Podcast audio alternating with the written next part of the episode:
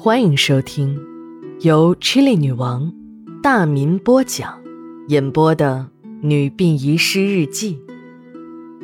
本故事纯属虚构，若有雷同，就是个巧合。第二卷第八章下。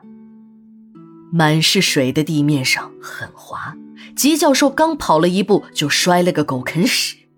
这次的响声更大了，那个刚才发出声音的写字间的门打开了，两个彪形大汉冲出来，把吉教授从地上拖起来，就是几个大嘴巴。正当吉教授数着自己眼前到底有多少金星时，一个熟悉的声音传入了他的耳中：“哎呦，这不是老吉吗？别打了！”两个大汉立刻停住了手，还把他扶进了写字间儿。吉教授定了定神，这才看清楚这人是谁。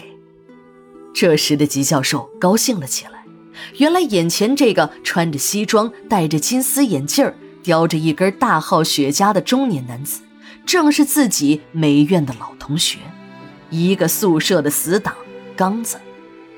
这刚子上美院了，纯属是他父母逼来的，他根本就不喜欢。几年下来的课程学的是一塌糊涂。找人说情、请客送礼的手段那是用尽了，总算是毕了业。上学的时候连画笔都很少摸，毕业后却进了电视台当了美术编辑。再后来，这小子下了海，开了一家文化传媒公司。吉教授听说，这小子在行内已经成了有名的造星专家。刚子看吉教授很慌张，就说：“咱们是老。”朋友啦，咱们还在一个饭盒里抢过饭呢，我还能出卖你？你的那点事儿啊，我早就知道了。这么躲也不是个办法。你呢，在我这先休息几天，我给你联系一下。你出国算了。你呀，就放心的躲在这儿啊，这里啊都是自己人，保证没事儿。看着刚子如此帮忙，吉教授感激的那眼泪都流下来了，还真是患难见真情啊！吃了点东西，刚子就安排他进了里间的休息室。刚子他们又开始紧张的工作了。吉教授又听到了刚才那种声音，就出来看。刚子对吉教授做了个手势，示意他不要出声。他这才知道。刚才听到的声音是在给片子配音呢，一男一女两个配音演员坐在录音室里，看得出来，两名配音演员很专业，一边表演一边还抽空喝口水，脸上的表情那是相当的轻松。吉教授心里骂着，原来这声音竟然是这两个家伙如此轻松的搞出来的，真他妈的逼真呢！要不是进来看这配音现场。打死他也不会相信，那么美妙的场景，就是眼前的两个人就可以完成的。光两个人就能让人神魂颠倒，真是大师啊！由于天气热，录音室的门是半开着。这时他才明白，要不是录音室的隔音门开着，他在楼道里是不会听到任何声音的。吉教授笑了，原来。这让人万分激动的片子就是这么来的呀！刚子喊了一声“停”，配音工作告一段落。吉教授就问刚子：“哎，那画面上的就是中国人啊，你还配什么音啊？”有了这么个落脚的地方，吉教授很高兴。他白天怕来往的人发现他，就到顶楼去找个地方藏起来，晚上再偷偷的下来。这样惬意的日子过了一个多星期，刚子告诉他，蛇头已经找到了，钱都给他已经预付了，就等接到蛇头的通知就可以上船离境了。由于吉教授是仓皇逃出来的，身上就带了点零钱，银行卡里虽然有钱，可他也不敢去取啊。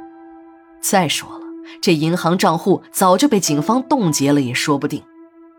他想对刚子说些感激的话，这年月肯这么帮忙的朋友，那真的是不多见了。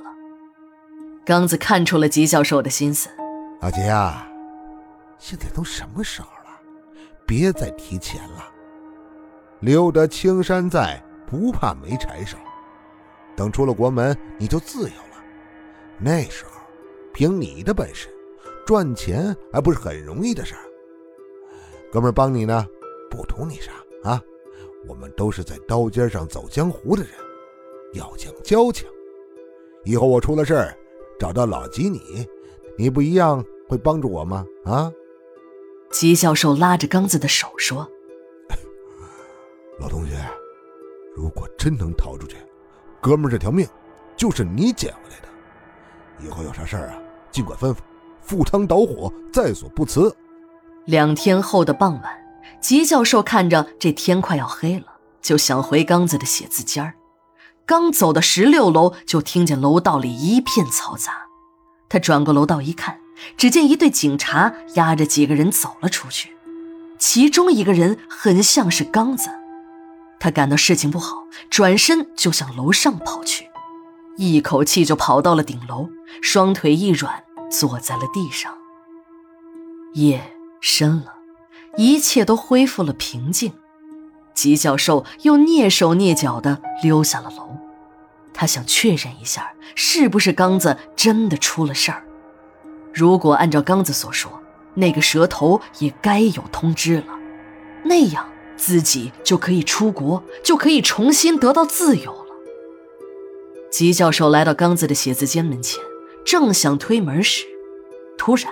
他感觉有脚步声向自己走来，已成了惊弓之鸟的他扭头就往楼上跑，后面也响起了追赶的脚步声。站住！是人，是鬼，还是早就埋伏好的便衣？追赶中，这个人还叫出了他的名字。八月二十八日，日记连载，明天继续。